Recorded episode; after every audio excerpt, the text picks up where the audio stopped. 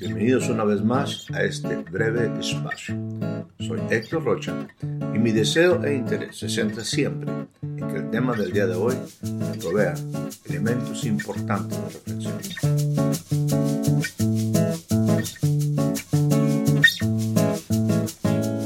Bienvenido una vez más a este breve espacio. Soy Héctor Rocha y sigo con el atrevimiento de tratar de traer a usted algunos pensamientos que sean relevantes, algo digno de reflexión, que definitivamente pueda ayudar al fundamento correcto y al desarrollo de su vida, de su familia, de su vida en forma integral.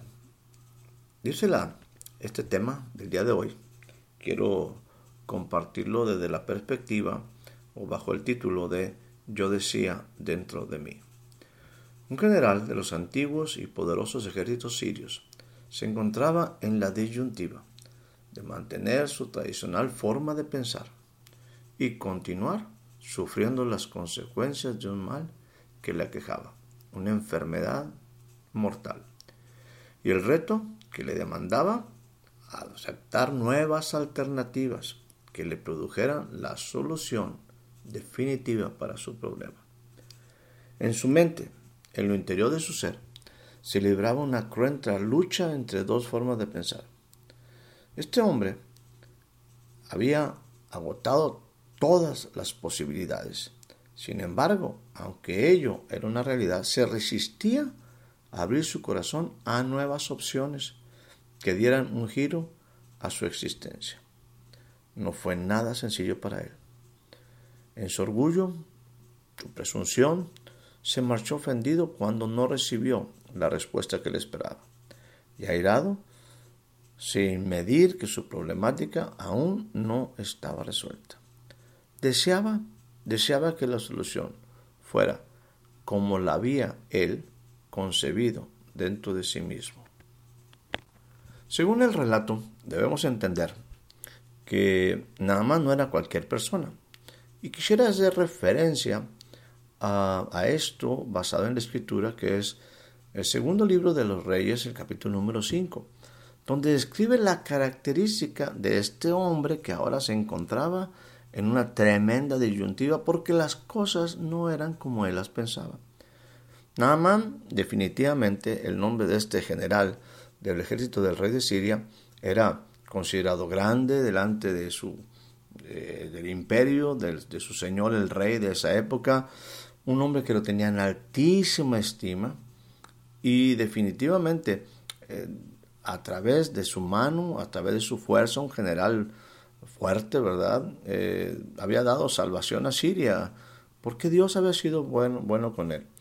Este hombre era un hombre sumamente valeroso, pero tenía un problema que le quejaba, algo que era terrible en aquellas épocas. Era leproso. Y ciertamente estaba en esta problemática terrible del desprecio y del menosprecio por una enfermedad incurable, terrible, que era insoportable. Recuerde que la lepra simple y sencillamente es algo donde la carne se está pudriendo y bueno, el fétido olor que despide toda aquella en descomposición impide que ellos puedan estar en un lugar adecuado. Lo que estoy leyendo hace referencia y usted puede ir en todos los aspectos eh, viendo el detalle de, este, de, esta historia, insisto, en el segundo libro de los Reyes, el capítulo número 5, en la relación con el profeta Eliseo. Cuando hablo de que él no recibió la respuesta que él esperaba, es porque él llegó con muchos diferentes presentes ante aquel profeta. Dice la palabra de Dios que llevó consigo talentos, eh, de plata, seis mil piezas de oro, diez mudos de vestida, eh, diez mudas de vestidos, eh, cartas del rey para el rey de Israel. O sea, Naaman era un hombre grande, era un hombre valeroso, no era cualquier persona. Cuando llega con el profeta Eliseo, oyó que el rey de Israel había rasgado sus vestidos porque Naamán pensaba que la persona que lo iba atender, que la persona que lo iba hasta resolver su problemática era el rey. El rey de Israel dice, se siente ofendido diciendo, pero ¿cómo yo si yo no soy Dios? Cuando escuche Eliseo esta historia o este relato de que el rey había tomado esa actitud, pues bueno, manda llamar a Naamán, quien iba, insisto, con sus presentes para ser atendido. Entonces, eh, cuando se le indica que la persona es Eliseo, va con sus caballos y va con sus carros y se paró a las puertas de la casa de Eliseo. Pero Eliseo, en lugar de salir a atender al gran guerrero, le envió un mensajero y le dice, ve y lávate siete veces en el Jordán y tu carne se te restaurará y será limpio. La historia dice, y Naamán se fue enojado. El desenlace pudo ser trágico, pero un cambio radical se manifestó cuando este hombre, sensible a la voz de una insignificante jovencita, le ubicó en que tomara en cuenta que si aceptaba una diferente manera de pensar, a él vendría la respuesta anhelada. La vida de muchos, la familia, los hijos y en consecuencia la nación está enferma y se agotan las posibilidades de sanar. Los hombres y las mujeres que conformamos la actual sociedad seguimos aferrados a los pensamientos superficiales que caracterizan la pobre sociedad de nuestros días, reflejando nuestro orgullo y rebeldía, caminando en sentido opuesto a lo bueno, lo honesto, lo justo, lo amable, lo que es de buen hombre, lo que es lleno de virtud y digno de reconocer. Todos debemos admitir que no son suficientes los deseos al principio de un buen año para que ese año sea mejor. Cuando se acaban las fiestas, cuando se acaban los momentos de algarabía, al final de año, muchas ocasiones solamente tratamos de hacer cosas o pensamos, idealizamos cosas diferentes, pero todos esos diferentes momentos de, insisto, de gran fiesta, no transforman la realidad del corazón nuestro. Ojalá nosotros nos detengamos en nuestra vana manera de vivir y aceptemos el reto de renovar en verdad nuestro pensamiento. Que seamos capaces de concebir los pensamientos que nos llevan a la construcción de un, de un mejor o de un nuevo mañana. Esta historia, insisto, mencioné que podía haber tenido un terrible, terrible mal final terrible, porque este hombre ya se había retirado, ya, ya iba con su misma condición de enfermedad, eh, iba rumbo a su ciudad, ofendido, afectado en su orgullo. Fue sensible, sin embargo, a la voz de esta, de esta jovencita y como que lo hace recapacitar, diciéndole, si escuchaste lo que te dijeron, que si te metías siete ocasiones en el río Jordán, si te sumergías, ibas a ser sano. La expresión de, de Naamán, este poderoso guerrero, él decía, yo decía dentro de mí, yo no esperaba esa respuesta, yo decía dentro de mí. Mi pensamiento me indicaba cosas diferentes, pero me dan una respuesta que no era lo que esperaba y porque no era lo que él esperaba. Insisto, se retiró con la enfermedad a seguir simplemente el destino de lo que la enfermedad, porque era incurable, tenía para él.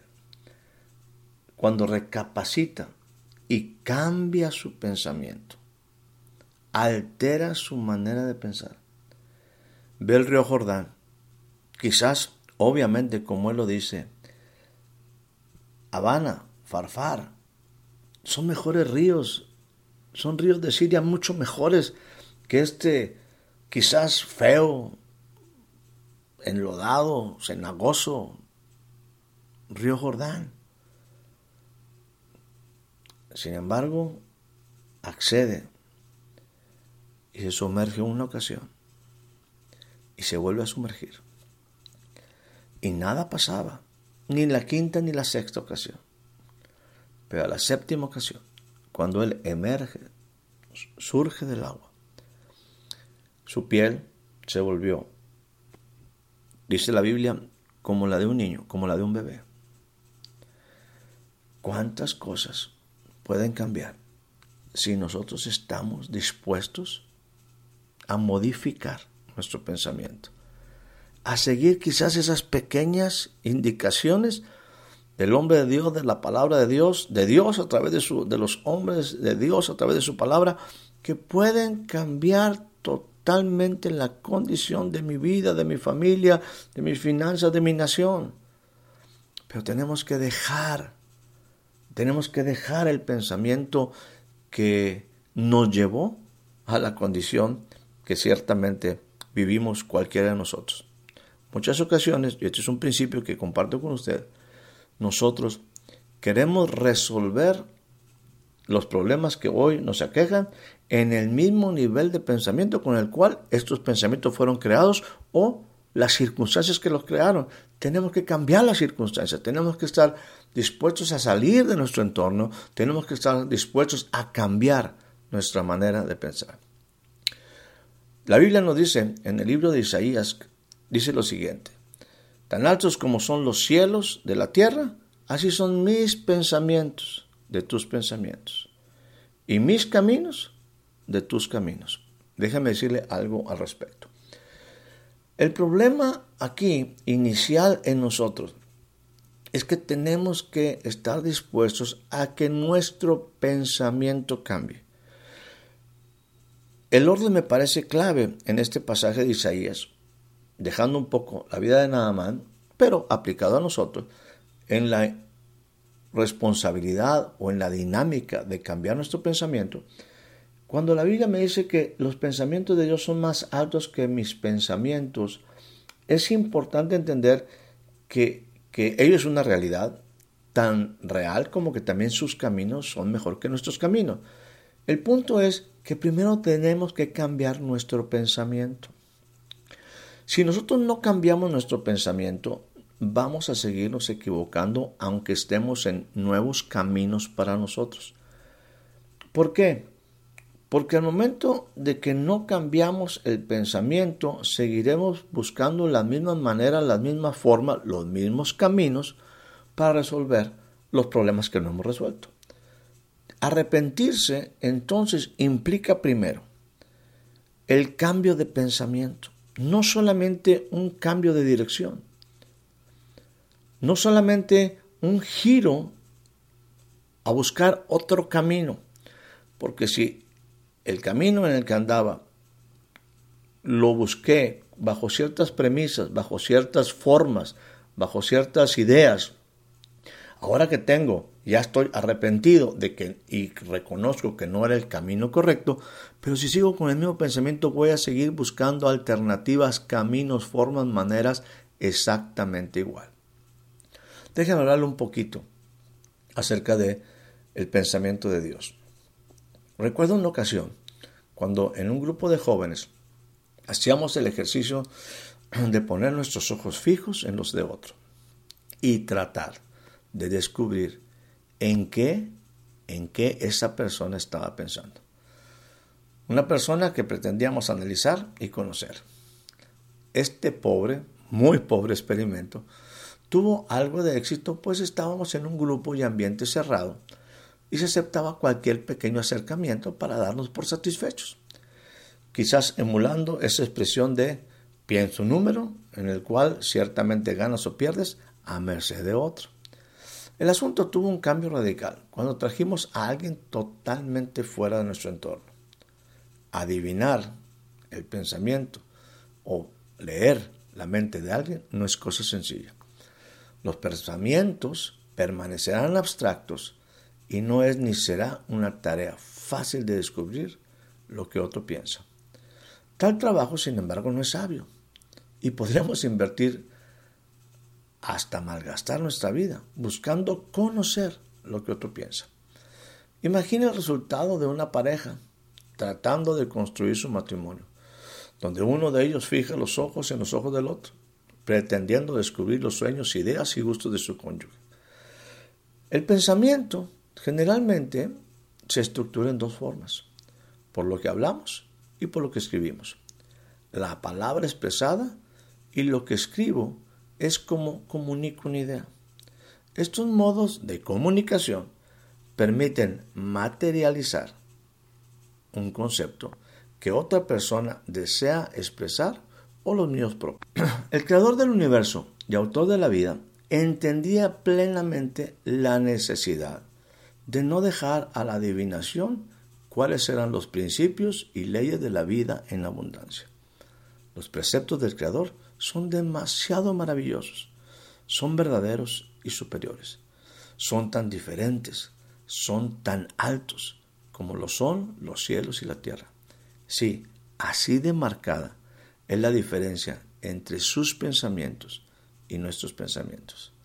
Sus pensamientos sublimes son pensamientos de bien y no los deja la imaginación, ni están tampoco ocultos, solo excepción de algunos de ellos llamados misterios, pero que en su momento serán también revelados.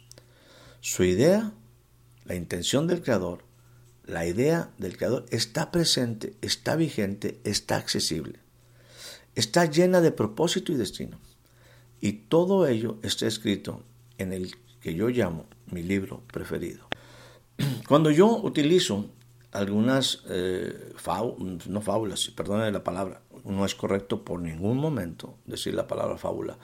Cuando utilizamos los relatos, cuando utilizo las historias, los testimonios que vienen en este que yo llamo mi libro preferido, caso como el de la historia de Naamán y la sanidad que él tuvo, eh, me habla de, cómo Dios dejó en una manera muy clara lo que él esperaba y es que la gente entendiera y creyera. No dejó a la imaginación los pensamientos de Él. No son sencillos, pero hay que entender que a Dios no se le puede entender, a Dios se le cree. Dios es, esa expresión de, aquello que, va más allá del pensamiento del hombre. Ahora, en el caso de, de la manera como Él habla, lo veíamos en algunos de los envíos que hemos hecho respecto a la instrucción, aquí la instrucción que Eliseo el siervo de Dios le daba a Naamán era muy sencilla. Ve y lávate, ve y sumérgete siete veces en el río Jordán. Es todo. ¿Qué tenía que haber hecho Naamán?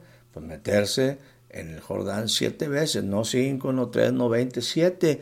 Y él iba a ser sanado. Así es como Dios habla, en esa sencillez, en esa simpleza. El problema es que nosotros estamos lidiando con nuestro pensamiento. Como hemos dicho, Dios estructura su pensamiento, no para que usted y yo lo estemos adivinando, no para que usted y yo estemos divagando, levantando un dedo mojado para saber para dónde nos lleva la voluntad de Dios. Él sabía perfectamente que usted y yo necesitábamos instrucciones, necesitábamos conocer sus pensamientos y sus caminos en una forma concreta. A eso, donde está revelada su idea, e intención original, una idea que está presente, está vigente y está accesible, llena de propósito y destino. Y todo ello está escrito en el que yo llamo para mi persona mi libro preferido. Un libro lleno de verdad y vida, empolvado muchas veces en una cómoda e ignorado por los hombres y por la sociedad de nuestros días. Será por ello que seguimos sufriendo consecuencias terribles. Que tengan un excelente día, una excelente tarde, una excelente noche. Muchas gracias por ser parte de este breve espacio. Hasta la próxima.